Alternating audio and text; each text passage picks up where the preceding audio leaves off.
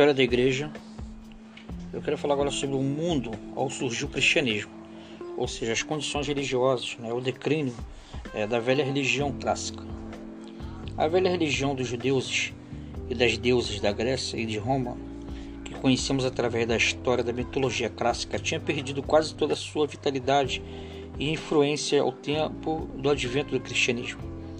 Não obstante as formas de seu culto serem então de certo modo ainda conservadas, os homens cultos geralmente não mostravam crença nessa religião, nem mesmo entre o povo comum exercia ela muita influência.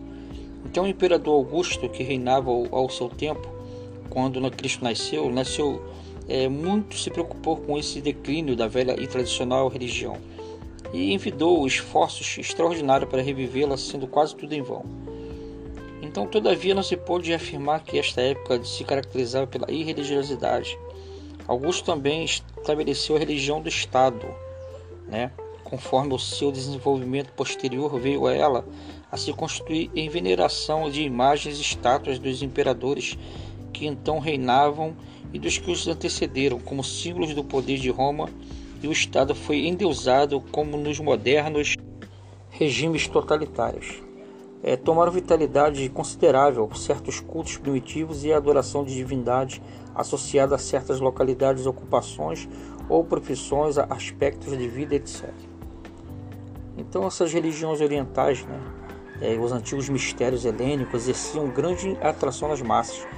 Esses mistérios eram cerimônias é, secretas, dramáticas, que realçavam certas ideias concernentes à perpetuação da vida, o orfismo, é, antigo movimento grego de religião mística que ensinava a doutrina de salvação e vida depois da morte.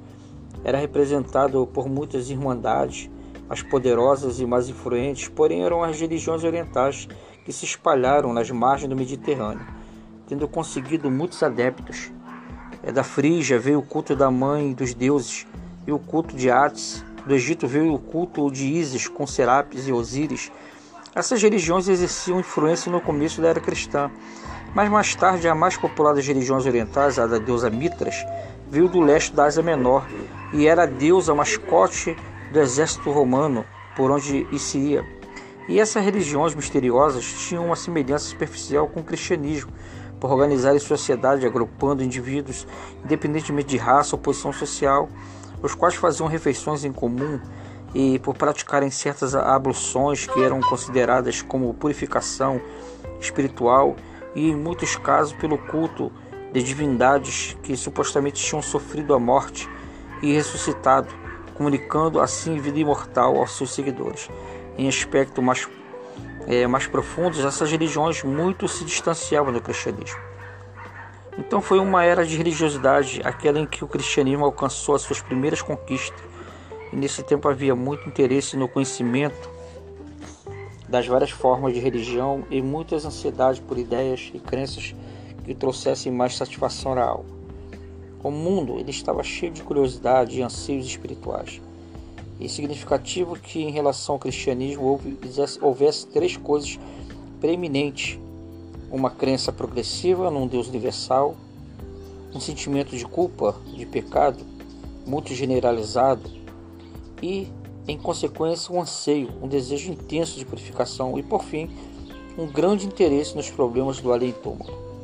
Já dissemos que antes do aparecimento do cristianismo, a melhor religião existente era o judaísmo, mas este não podia satisfazer plenamente as necessidades do mundo.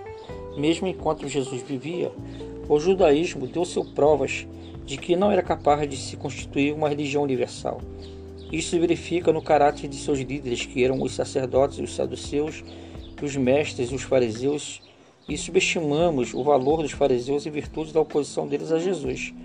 Mas apesar do seu vigor moral, entre os fariseus da Palestina desenvolvia-se um estreito preconceito racial, com o objetivo de limitar a religião judaica exclusivamente ao povo judeu, e por isso se opunham à obra missionária entre os gentios, obra que tinha sido influenciada e iniciada durante o cativeiro.